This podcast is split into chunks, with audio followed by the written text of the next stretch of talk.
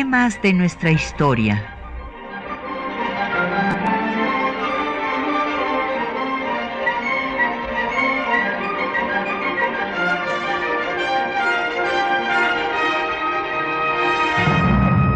Un espacio que difunde el conocimiento del pasado para comprender nuestro presente. Programa a cargo de la maestra Patricia Galeana.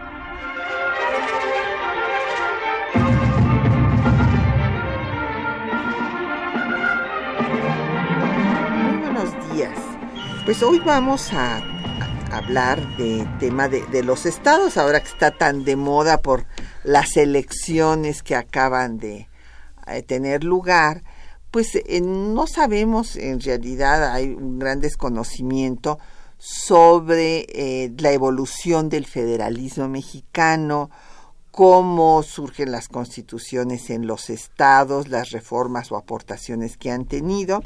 Entonces, pues hoy vamos a tratar este tema y tenemos el gusto de que nos acompañe el doctor Daniel Barceló. Bienvenido Daniel, gracias por estar aquí con nosotros. Eh, muchas gracias Patricia por, por invitarme nuevamente a tu programa.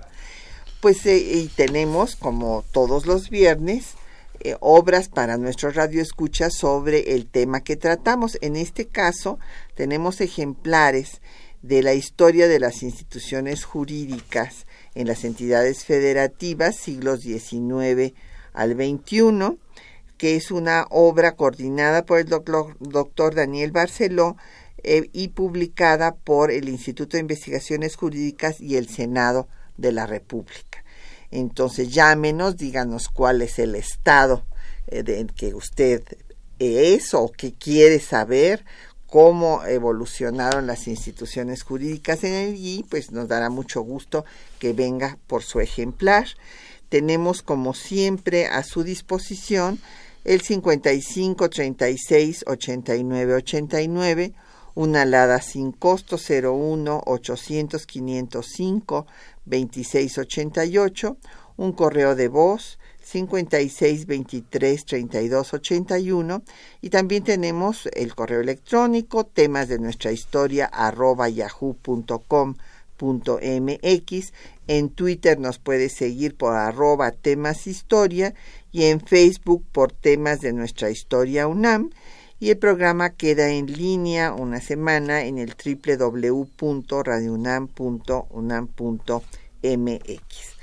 Bueno, el doctor Daniel Barceló ya nos había venido a acompañar en temas de nuestra historia en repetidas ocasiones, pero yo quisiera recordar que él se formó originalmente en la Universidad Iberoamericana, cosa que yo no sabía. Descubrí ahora leyendo tu currículum, Daniel.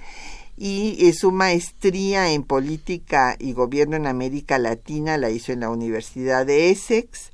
Su doctorado en la Universidad de Salamanca, de donde también fue catedrático pues ha sido investigador desde hace ya un buen tiempo del Instituto de Investigaciones Jurídicas de la UNAM, es PRI de C, nivel 2 del SNI, y entre sus publicaciones destacan Teoría del Federalismo y del Derecho Constitucional Estatal, bueno, la obra que estamos hoy obsequiando, Historia de las Instituciones Jurídicas, las Constituciones Estatales, examen retrospectivo del sistema constitucional mexicano y también eh, la colección Revolución y Constitución que se acaba de publicar en el Instituto Nacional de Estudios Históricos de las Revoluciones de México, justamente para ver pues cómo eh, se dio el proceso revolucionario en las entidades federativas y, y cómo se va adecuando o dando la constitución estatal de acuerdo a la constitución de 1917. Pues vamos a ver un eh, debatido inclusive hoy, porque pues nuestro federalismo ha fluctuado, en fin, entre ser un federalismo centralizado, como lo llamó Fray Servando Teresa de Mier, bueno, no lo llamó, él quería que así, que así fuera. Y eh, pues aparentemente en la letra no quedó así en la constitución de 24, pero después en la práctica sí, porque cuando pues se trata de restablecer realmente un estado constitucional, un estado de derecho, va a darse una centralización de facto, aunque en la Constitución de 57 sea el triunfo definitivo del federalismo, de facto, mm, primero Juárez, luego Lerdo de Tejada, y luego ya lo lleva a un exceso este, terrible, la dictadura de Porfirio Díaz, se empieza el control de los estados hasta llegar al punto en que pues el dictador nombra a los gobernadores y además jefes políticos que van a vigilar que todo esté sucediendo como lo quiere don Porfirio, etcétera. Viene la revolución y bueno, pues se ratifica el federalismo. Sin embargo, también en el periodo de partido hegemónico se da un federalismo centralizado, o sea, eh, hay esta centralización del poder que cuando viene la alternancia y se acaba el, sistema de partido hegemónico, pues resulta que los estados quedan eh, sin el gran Tlatuani y entonces vienen los cacicazgos, o sea, que tampoco son un sistema federal. Así es, así es. ¿A qué se debe todo esto, Daniel, como especialista que eres en el tema? A ver, empiezo por lo último, ¿no? A ver, eh, eh, cuando se dio la alternancia en el año 2000 del Poder Ejecutivo, eh, debimos de haber reconstruido las reglas de ejercicio del poder a nivel federal y de los estados. Y no lo hicimos. No hubo una reforma, reforma del Estado. Solo habíamos cambiado las reformas, eh, las normas e instituciones electorales. Y eso ya lo habíamos hecho, digamos, bastante bien, aunque ahora se han ido, eh, bueno, ya, ya también hay este, problemas ahí, justamente porque no hicimos la segunda parte y más importante, que es la reforma en la que debíamos de determinar cómo se ejercería el poder público. Y de tal manera que llegamos a que no, no tenemos nuevas reglas democráticas entre elección y elección y por eso se abusa del poder entre elección y elección, pero una democracia no es solo la elección, sino el ejercicio responsable del poder. Y bueno, en eso están los estados. ¿Qué ha sucedido? Yo, miren, yo no... Y hay diferencias entre estados. Desde luego se ha hecho un abuso importante en muchos de ellos pero no echarían el mismo saco a todos los estados ni a todos los gobernadores. Claro, no, no. Desde, el año 2000 hasta la fecha. ¿Por qué? Uno de los de los y doy un dato, ¿no? Uno de los eh, elementos para que no haya esta arbitrariedad como la que estamos viendo que hubo en el sexenio de Javier Duarte o lo que se experimentó en Chihuahua o en, o en Quintana Roo, por citar solo unos, unos estados. Padres, Borges, eh, sí, es un fortalecimiento del Poder Judicial del Estado. Y para que se fortalezca el Poder Judicial del Estado, la Suprema Corte debe de permitir, como lo dice la Constitución, que los propios poderes judiciales de los estados se hagan cargo del control constitucional local.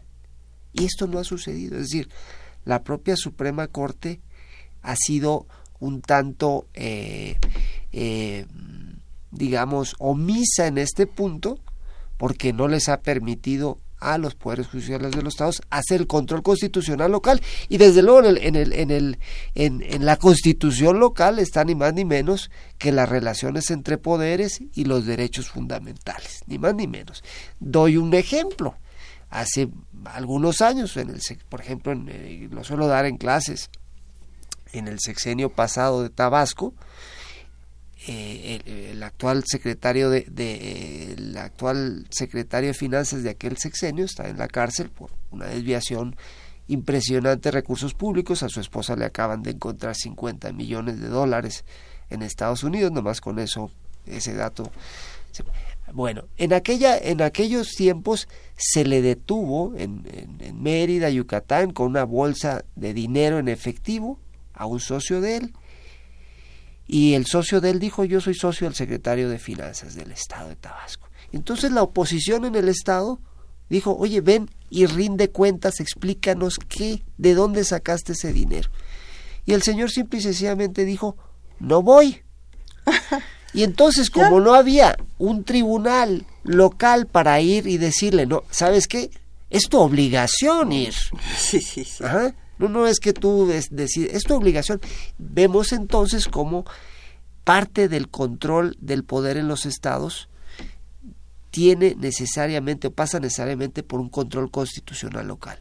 Y si la Suprema Corte no permite que los estados lo hagan, pues entonces vamos a seguir viendo abusos de poder.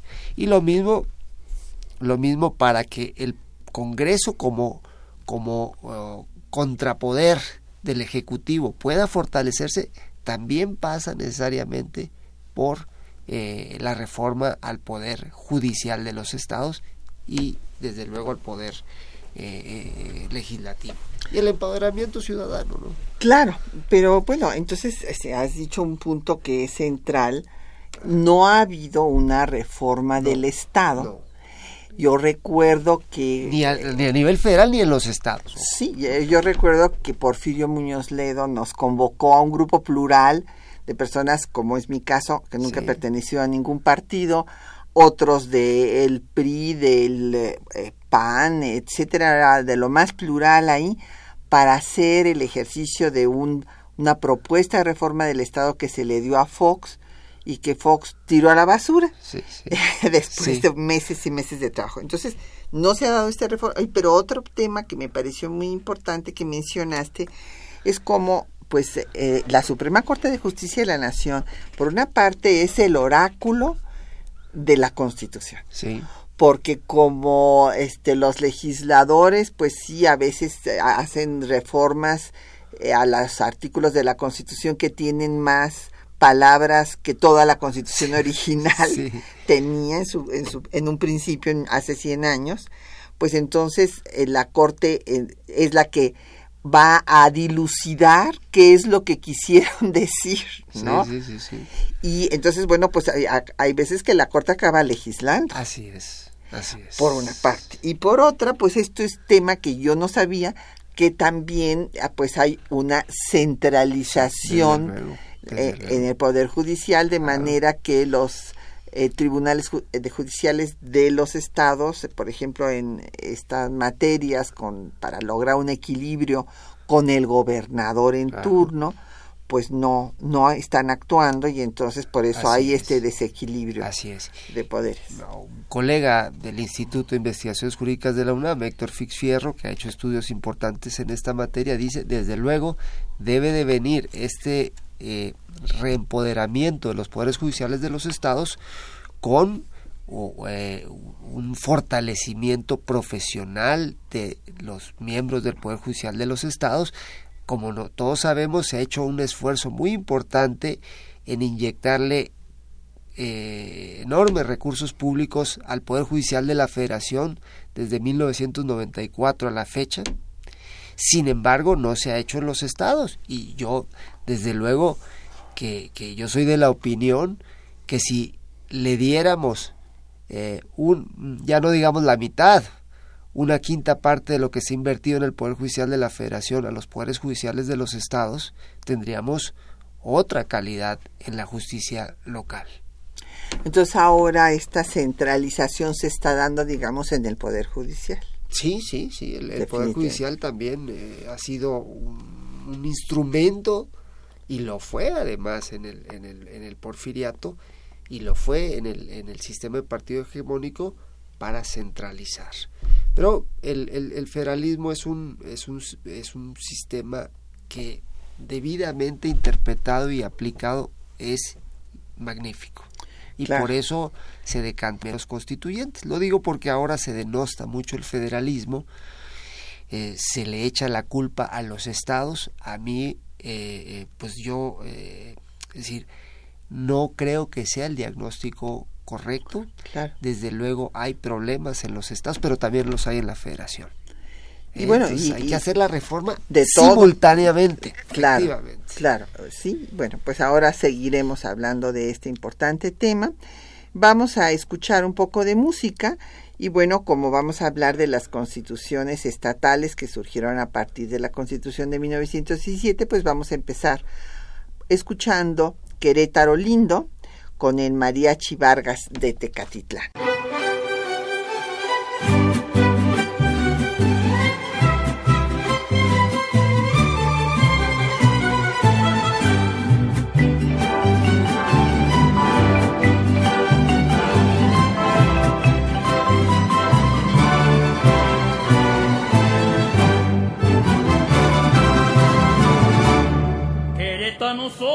Señores, y le atoro a las manganas.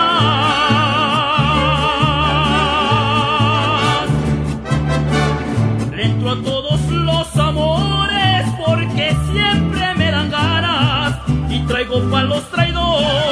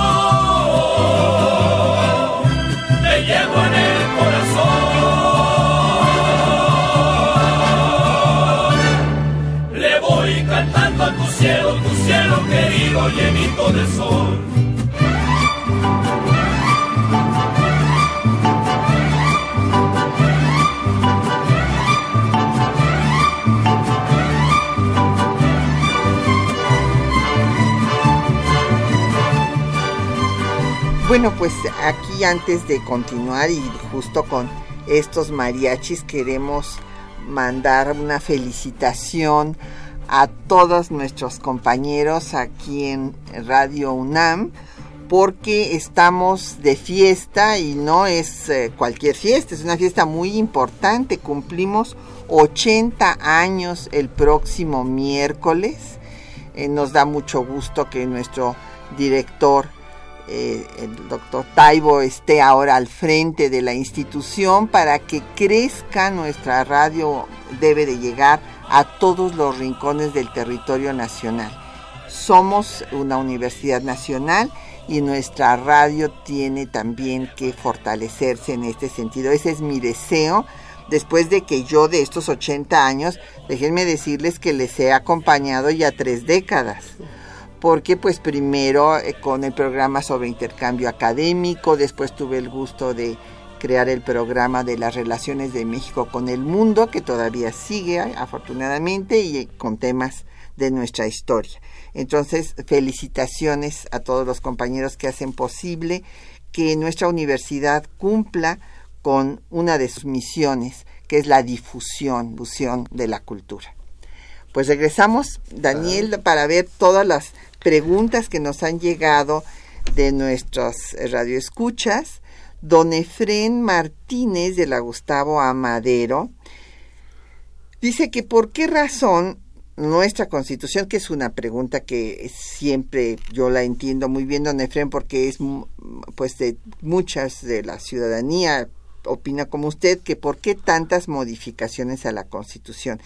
Yo le voy a dar mi punto de vista desde la perspectiva histórica y aquí el doctor Daniel Barceló como constitucionalista nos dirá la su primer punto es que tenemos que entender que la constitución de 17 es una constitución producto de una revolución y que eh, muchos eh, de los constituyentes no eran constitucionalistas, o sea, pues había eh, pocos obreros, pero había cuatro obreros, había algunos campesinos y había muchos que no tenían en ninguna profesión, que habían sido revolucionarios, constitucionalistas y no eran abogados. Claro, también había una mayoría de abogados, sobre todo los cercanos a Carranza, que se oponían al grupo mayoritario de los jacobinos a que se pusieran todos los detalles, por ejemplo, del artículo 123 en la Constitución, porque decían que esto debería de quedar en leyes reglamentarias o secundarias, pero no en el texto constitucional. Y los eh, pues personajes como Francisco Mújica, como Heriberto Jara, como Esteban Vaca Calderón, que habían estado en la lucha, que habían sido lectores de regeneración, Vaca Calderón sobreviviente de Cananea, Heriberto Jara de Río Blanco, en fin, dijeron de ninguna manera, no nos vamos a esperar a las leyes reglamentarias porque quién sabe si vengan o no vengan. No, esto tiene que quedar en la Constitución.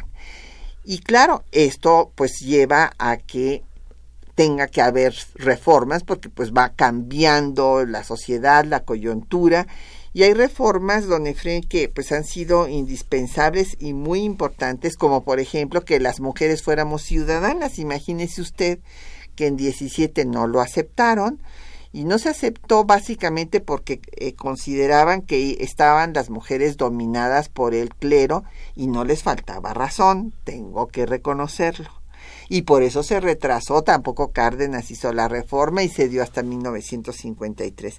Entonces, esto pues ha llevado a que haya todo tipo de reformas, algunas indispensables. Voy a decir la parte eh, positiva de las reformas a la Constitución miren ustedes, si, si, si, si, vemos el siglo XIX, los mexicanos nos matábamos cada vez que queríamos eh, introducir una cuestión importante en nuestra forma de gobernar. Y entonces, eh, para, para introducir el federalismo, el sistema republicano, los derechos humanos, se iban a guerras. Y así teníamos que, por ejemplo, la primero fue la Constitución de 1824 federal, luego vienen, hay una guerra civil de por medio, se van a, este se van a establecer las leyes centralistas, eh, el régimen centralista en 1836, nuevamente, luego hay otra guerra, para 1800 y, y, vamos a la constitución de 1857. Entonces, cambiábamos nuestro sistema por medio de las armas. Y eso ya no lo hacemos ahora. Ahora los mexicanos acomodamos nuestros intereses por reformas a la Constitución. Es decir, no es una Constitución nueva cada vez que... No, vamos por reformas.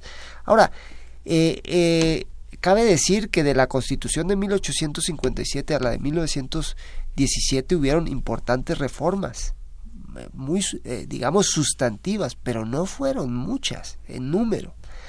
En el siglo XX y sobre todo en este siglo XXI es cuando ya se ha abusado de la reforma a la Constitución. Y eh, eh, nuestros oyentes preguntan ¿y por qué? Bueno, pues porque se le eh, se ha ido erosionando el poder de los ciudadanos para participar directamente en los procesos de reformas a la Constitución en asuntos eh, fundamentales para el país. Pongo un ejemplo, en el tema del petróleo, yo hubiera sido desde luego de la opinión de que eso se hubiese llevado, si lo querían, eh, si querían dar, en fin, lo hubiesen llevado a consideración directa del pueblo.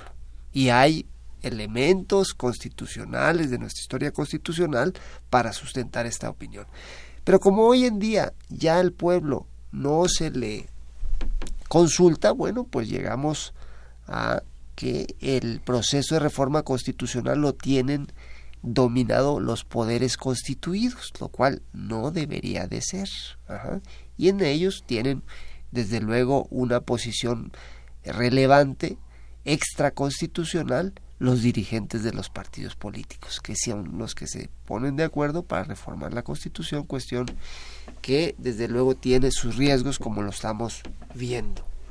Ahora tocaste un tema que me parece que se vincula con eh, lo que estábamos eh, pues discutiendo cuando escuchábamos al mariachi Vargas de Tecatitlán, eh, que es el del plebiscito y el referéndum, porque ahorita nos planteas, no se le consulta al pueblo. Entonces, esto pues iría en el sentido de quienes abonan por una democracia directa. Esto es no una democracia representativa como es la que tenemos, en donde elegimos a nuestros representantes, los legisladores estatales, los legisladores federales, y ellos pues son los que hacen las leyes y modifican la constitución.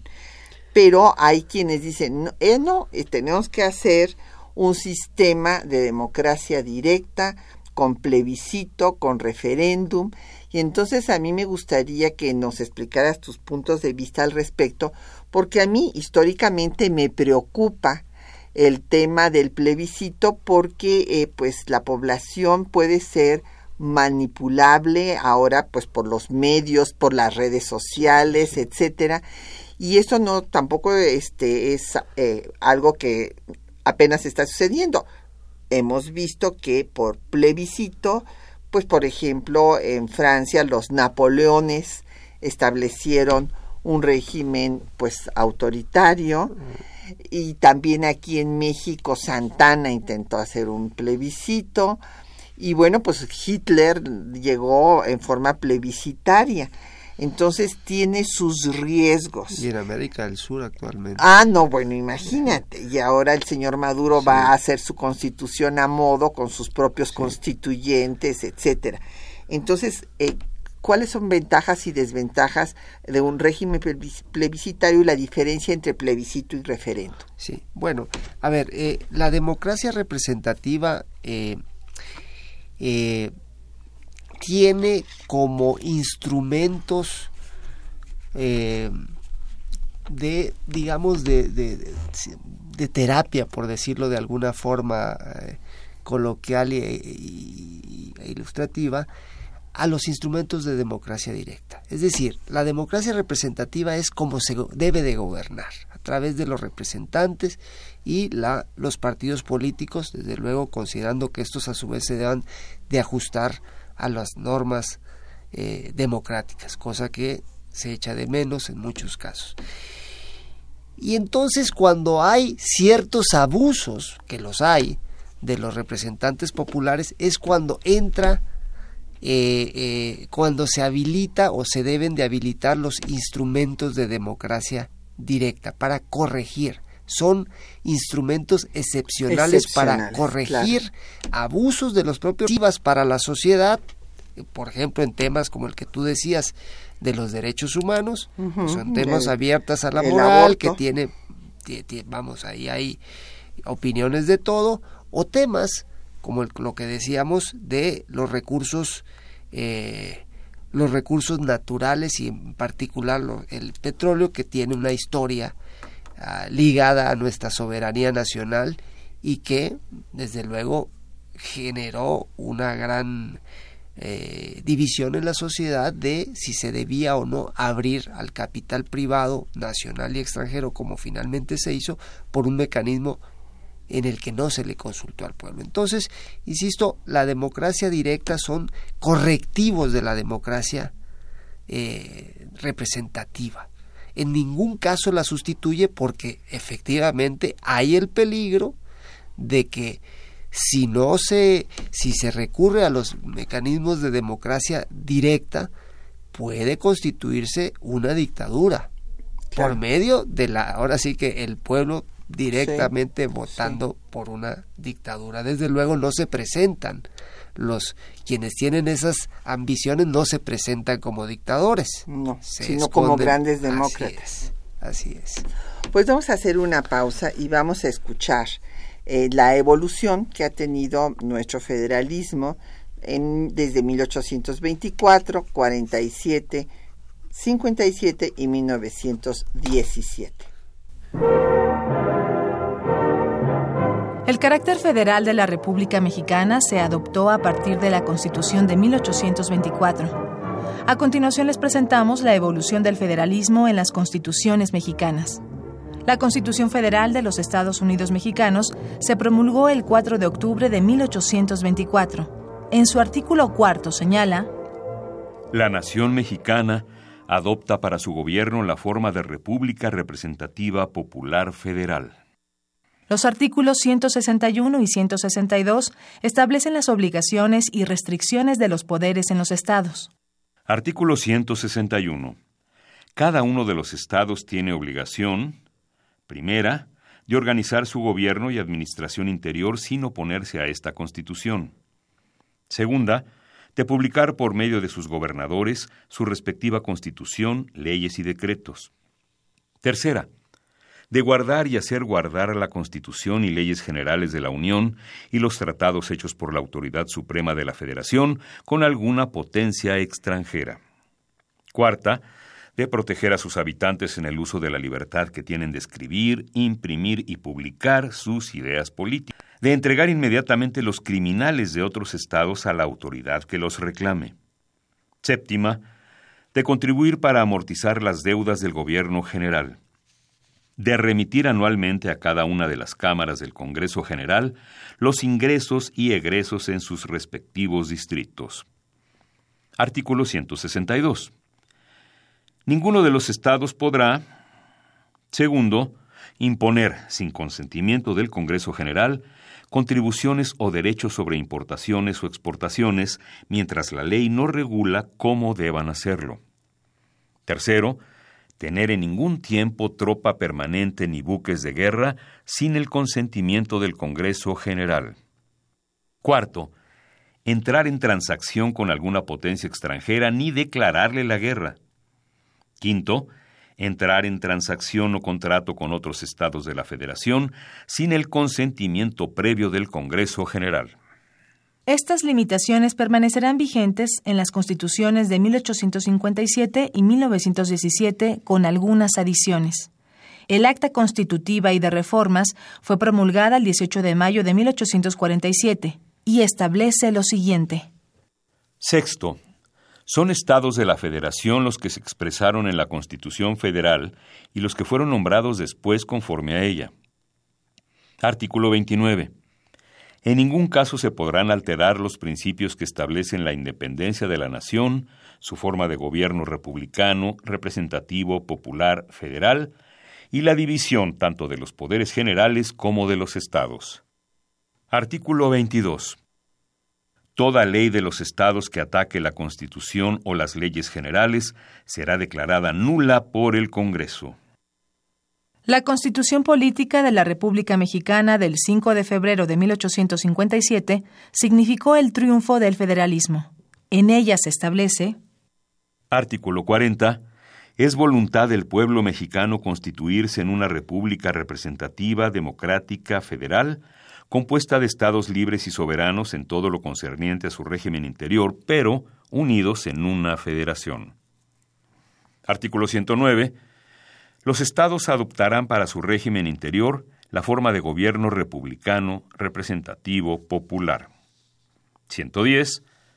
Los estados pueden arreglar entre sí, por convenios amistosos, sus respectivos límites, pero no sin la aprobación del Congreso de la Unión.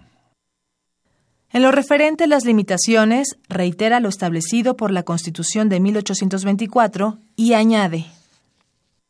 111. Los estados no pueden en ningún caso, segundo, expedir patentes de corso ni de represalias. Tercero, acuñar moneda, emitir papel moneda ni papel sellado. 112. Tampoco pueden, sin consentimiento del Congreso de la Unión, tercero, hacer la guerra por sí a alguna potencia extranjera, excepto los casos de invasión o de peligro tan inminente que no admita demora. 113. Cada Estado tiene obligación de entregar los criminales de otros Estados a la autoridad que los reclame. 114. Los de los Estados están a publicar y hacer cumplir las leyes 116. Los poderes de la Unión tienen el deber de proteger a los Estados contra toda invasión o violencia exterior. En caso de sublevación o trastorno interior, les prestarán igual protección. Finalmente, la Constitución Política de los Estados Unidos Mexicanos, expedida el 5 de febrero de 1917, dejó intacto el artículo 40 que establece el carácter federal del Estado mexicano y en su artículo 115 establece el municipio libre. Artículo 115. Los estados adoptarán para su régimen interior la forma de gobierno republicano, representativo, popular, teniendo como base de su división territorial y de su organización política y administrativa el municipio libre. En cuanto a las facultades de los estados, reitera los textos de 1824 y 1857, agregando lo siguiente. Artículo 117. Los estados no pueden, en ningún caso, cuarto, grabar el tránsito de personas o cosas que atraviesen su territorio. Octavo, emitir títulos de deuda pública pagaderos en moneda extranjera o fuera del territorio nacional el Congreso de la Unión y las legislaturas de los estados dictarán, desde luego, leyes encaminadas a combatir el alcoholismo.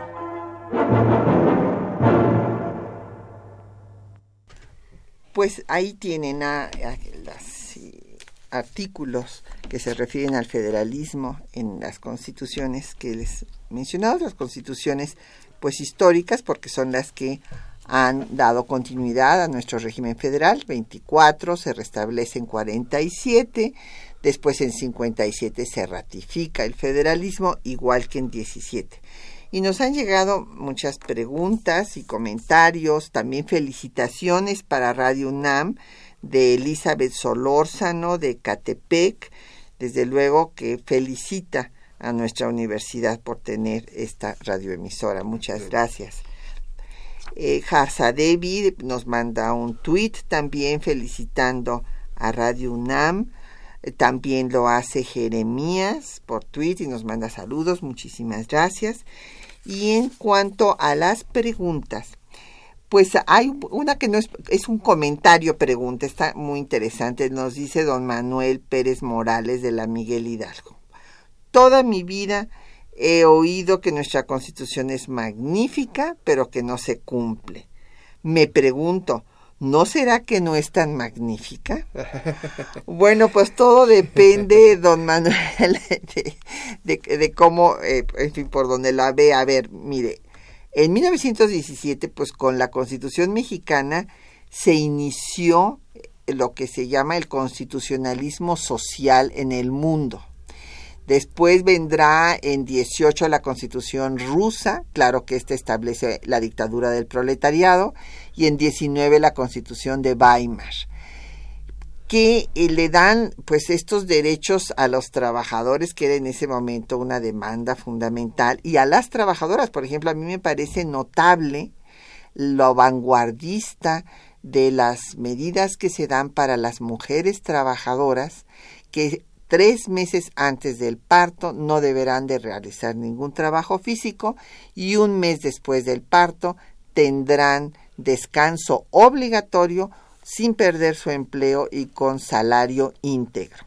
Entonces, a ver, ¿es tan magnífica o no es tan magnífica? Yo creo que lo que pasa es que no se cumple, pero no, no se cumple no porque no sea tan magnífica, sino porque pues no se respeta las instituciones. A ver, yo creo que nuestra constitución es magnífica, sí yo la considero magnífica porque integra las grandes decisiones políticas de los mexicanos que nos han permitido vivir en orden y paz sociales durante 100 años. Miren ustedes, eh, en estos 100 años, ¿qué ha pasado en el mundo? Literalmente se han disuelto países como la, la ex Unión Soviética o Yugoslavia, o, han o se han establecido regímenes autoritarios militares en Europa, por ejemplo, que hoy es la modelo democrático, pero hace 60 años tenían a Hitler en Alemania, tenían a Mussolini en Italia, tenían a Franco en España, etcétera. Casi todos los países europeos eran autoritarismos militares y también en estos 100 años de nuestra constitución veamos lo que había pasado en el cono sur, en América, en nuestra América o en Centroamérica. Es decir, autocracias militares. Y en estos años México era refugio de europeos y de americanos que venían huyendo de las dictaduras. que, que, entonces, nuestro país nos ha permitido vivir en orden y paz sociales por muchos años y realmente este país progresó con la constitución de 1917. Yo diría que, hasta los 70 íbamos en una ruta espléndida, este país tenía un crecimiento y además cada vez más se extendía la, eh, las clases medias, sin embargo, ha habido una reversión de lo que era nuestro constitucionalismo social de 1917, hay que decirlo. Del Estado benefactor. Del Estado benefactor. Y hoy tenemos a 50 o más por ciento de mexicanos en pobreza. Y estos mexicanos están más preocupados en comer que en sus derechos y deberes políticos. Simple y sencillamente, y en una situación como esta es fácil manipularlos. ¿no? Entonces, bueno, tenemos, pero el, defecto no está en la Constitución.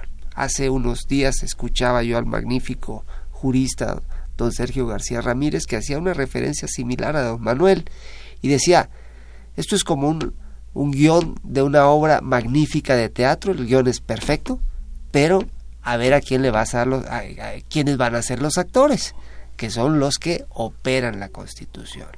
Y creo que hemos tenido claramente un deterioro eh, eh, en nuestros eh, en nuestra clase gobernante de todos los partidos. No estoy hablando de uno solo, este, es decir, de han habido retrocesos clarísimos, ¿no? Y me parece que en buena medida son por los operadores de la Constitución, no por la Constitución. Desde luego ya la Constitución ya es una norma abigarrada, reglamentaria, que por ello en el Instituto de Investigaciones Jurídicas de la UNAM eh, los doctores Diego Valadez y Héctor Fix Fierro eh, coordinaron un trabajo conjunto para proponer la reordenación del texto constitucional de forma que sea más coherente, porque ya hay incongruencias y que nos siga sirviendo como referente de orden y paz sociales por otros 100 años. La Constitución mexicana, eh, bueno, hay que valorarla, que es la, la Constitución, la segunda Constitución más longeva del continente americano y una de las más longevas del mundo. E insisto, mientras que en otros países se disolvieron o construyeron autocracias, Aquí vivimos en orden y paz sociales, tenemos nuestros problemas, sin duda que los tenemos. Claro que sí. Bueno, pues vamos a hacer otra pausa después de esta magnífica respuesta del doctor Daniel Barceló. Vamos a escuchar ahora eh, música del sureste, allá por tus tierras, ah, Daniel. Eh, bueno, esta es una composición maya que se llama Nicteja que quiere decir flor o sol de agua, expresión usada para las ninfas acuáticas. Existe una leyenda maya en torno al origen de esta flor y está interpretada la composición por la orquesta de Víctor Soberanes.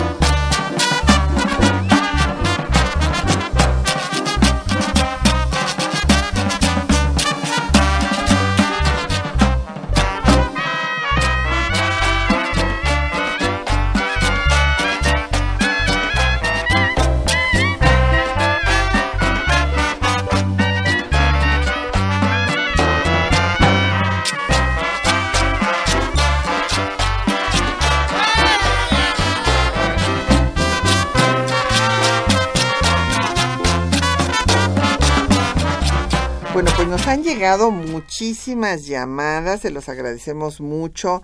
Hay muchas felicitaciones, tanto a Radio UNAM como al programa, a nuestro invitado, eh, del maestro Ignacio Arreola, de Rodolfo Ramírez, de Prados de Coyoacán, Fermín Luis Ramírez, de Cuautitlán Izcalli, Hugo Retana, de Satélite, Rogelio Martínez de Milpalta, eh, de Rubén Avilés eh, por Facebook. Eh, muchas gracias. También Manuel CB nos mandó por tweet, un tweet, lo mismo que Canuto Ramírez, también otro tweet, muchas gracias. Esmeralda Arismendi.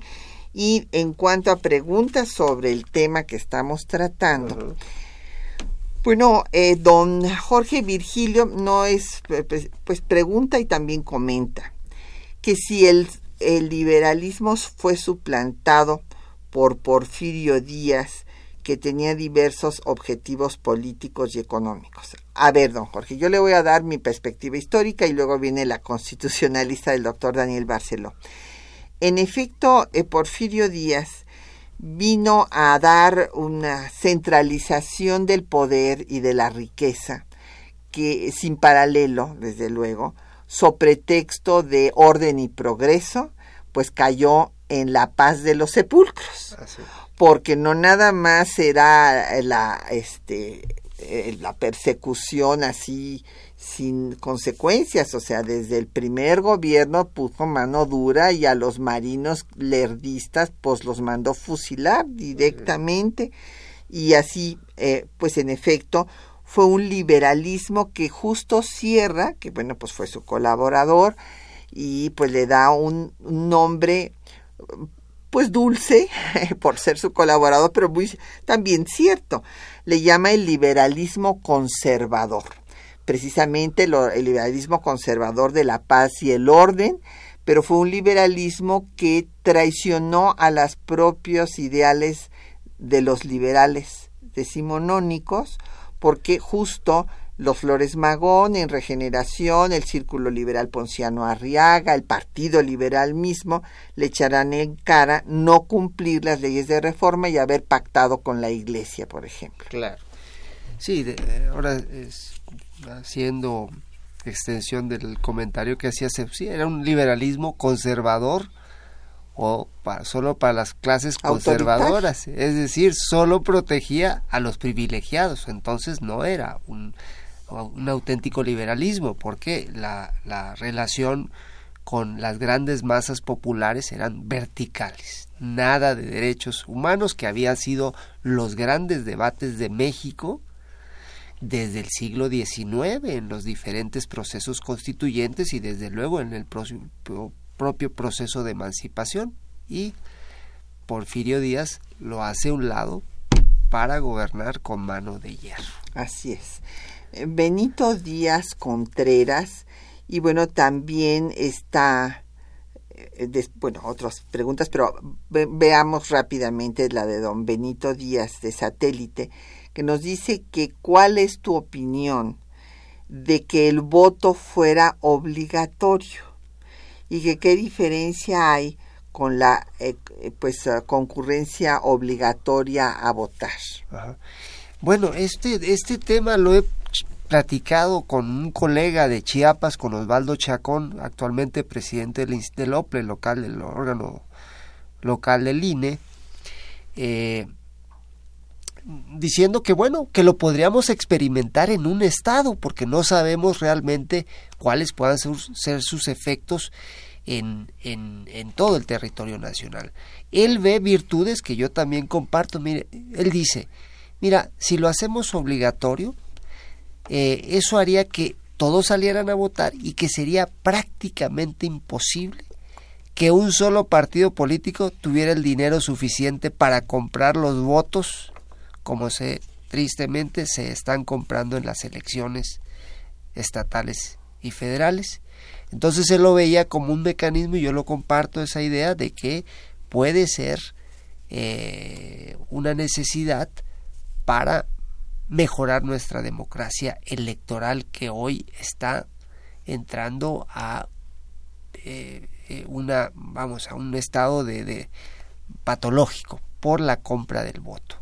E insisto, como compartiendo esta idea de Osvaldo Chacón, que en un estado pudiéramos experimentar. Por ejemplo, Colima o Tlaxcala o en otro estado, no se va a simbrar la bolsa de valores si, si hay un experimento de esta naturaleza, en cambio, pues a nivel nacional no sabemos los efectos. El federalismo, entre otras virtudes, sirve como un laboratorio de las ciencias sociales. Don Javier Guerra, de la Benito Juárez, nos pregunta cuáles serían los puntos más frágiles del federalismo, asumiendo que es un buen sistema, nos dice. ¿Qué cosas se conservan de las constituciones iniciales hasta nuestros días? Bueno, yo le diría nada más, don Javier, que en el sistema federal, pues prácticamente no ha cambiado nada desde 24.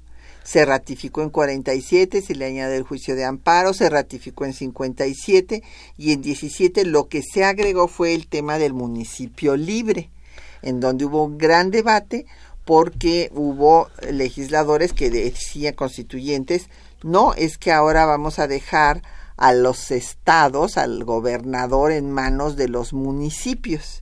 Se dio un gran debate, pero finalmente ganó la propuesta de Carranza del municipio libre. Sí, bueno, yo creo que las debilidades actuales de nuestro federalismo son o es la falta de controles en los estados, pero controles internos en los estados, de hacer a las constituciones de los estados auténticas normas supremas que los políticos, por decirlo claramente, no puedan manejar a su antojo. Y para ello necesitamos fortalecer a los poderes judiciales y poderes legislativos de los estados. Esa es una de las grandes debilidades que tiene nuestro federalismo. No hay controles locales. Pero la respuesta, como la que están proponiendo eh, desde la Ciudad de México, hay que decirlo, ciertos actores políticos, es centralizar todo. Y esta respuesta eh, asume que los poderes federales son impolutos y profesionalmente muy solventes. Y no es siempre el caso. ¿eh? Es decir, hay problemas en los poderes judiciales de los estados, pero también tenemos problemas en el Poder Judicial de la Federación. Sin duda ha, habido un progreso importantísimo en el desempeño y en la integración del Poder Judicial de la Federación, pero todavía tenemos problemas. Entonces, y lo mismo podemos decir del Poder Legislativo Federal, hay problemas en los estados, pero también en el Poder Legislativo Federal. Y lo mismo podemos decir en el Poder Ejecutivo Federal, y en el poder ejecutivo de los estados. De tal manera que hay que fortalecer nuestro federalismo fortaleciendo los controles constitucionales en los estados. Así es. Don Bartolomé Alvear de Iztapalapa quiere que le hablemos de Guerrero. Quiere saber su historia. Con mucho gusto, don Bartolomé.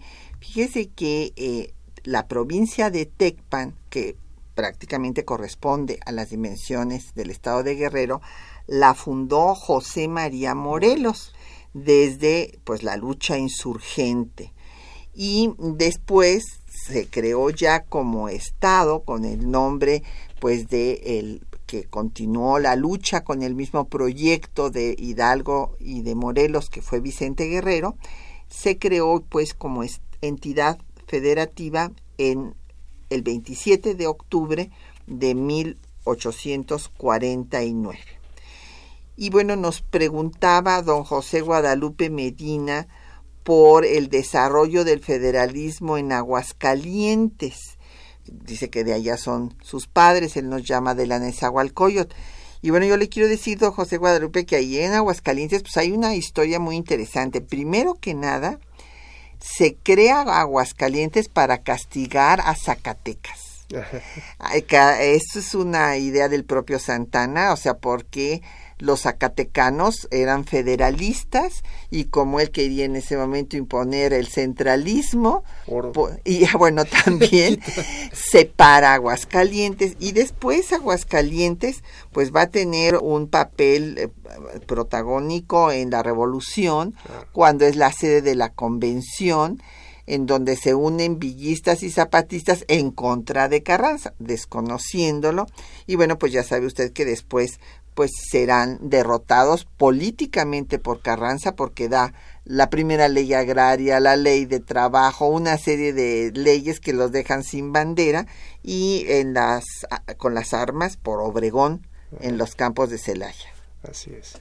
Sí, eh, es decir, la, la segregación de parte del territorio de un estado para formar nuevos estados fue una práctica recurrente eh, en el siglo XIX, sobre todo, pero incluso en, el propio siglo XX también las hubo.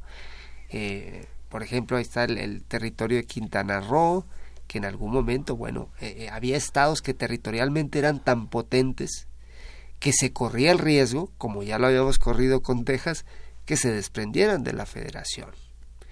Entonces, una forma de controlarlos, no hay que decirlo, fue cercenaje.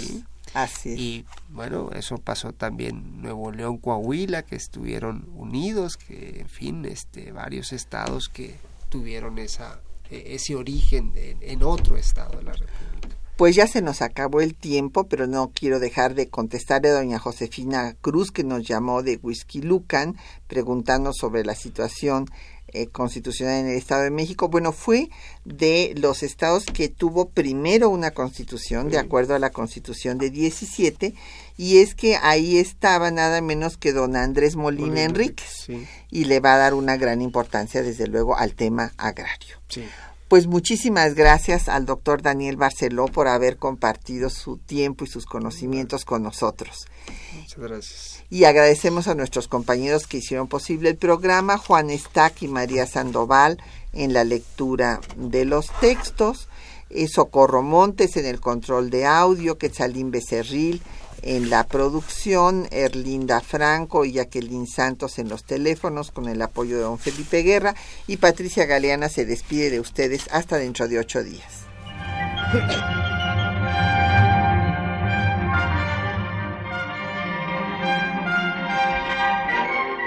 Temas de nuestra historia